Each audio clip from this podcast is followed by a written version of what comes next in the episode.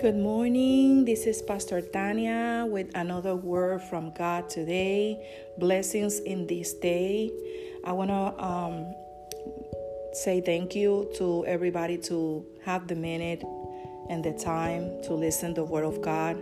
I know it's a help and a food for every day that we need.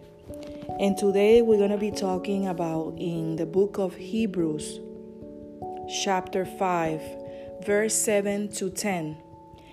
And the Word of God says, In the name of the Father, the Son, and the Holy Spirit, during the days of Jesus' life on earth, he offered up prayers and petitions with fervent cries and tears to the ones who could save him from death. And he was heard because of his reverent submission. Some thought he was, he learned obedience from what he suffered, and once made perfect, he became the source of eternal salvation for all who obey him, and was designated by God to be high priest in the order of Melchizedek. Today, if we read this word, God is trying to tell us about how we learn to be obedient, why we need to be obedient Everybody knows that when we are obedient, we receive our blessings in Him. And sometimes we did things that we don't like. Sometimes we did things that we don't like, but we know that even Jesus learned through experience. Some things can only be learned through experience and not classroom teaching.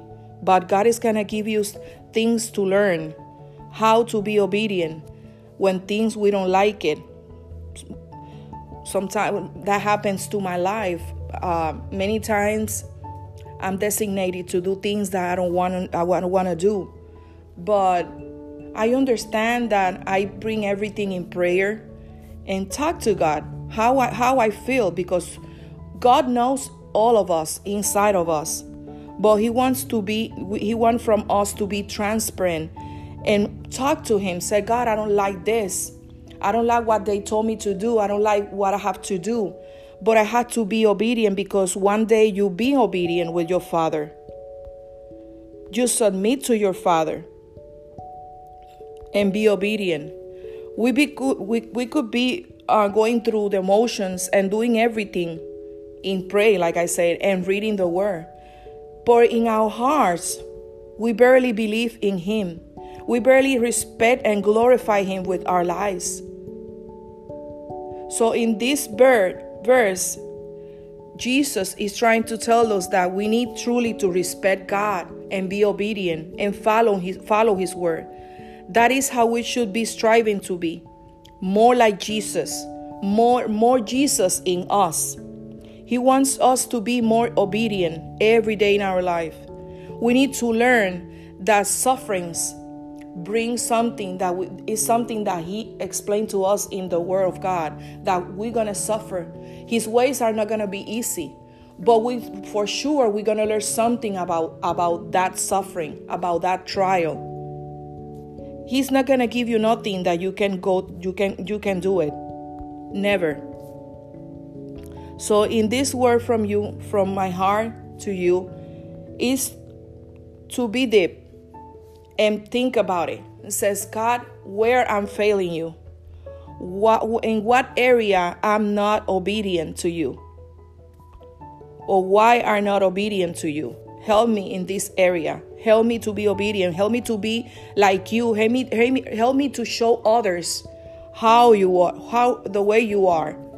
Jesus is gonna be always faithful, and He's God and the Holy Spirit. So we need to obey even though the had to endure the pain of the cross. The cross pain proved Jesus to be perfect, to the source of eternal salvation to all of us, to the world. For so we need to be like him and says, God, I need your help in this day. I need to be obedient. I need to be obedient with my pastors. I need to be obedient to my leaders. I need to be obedient to my parents.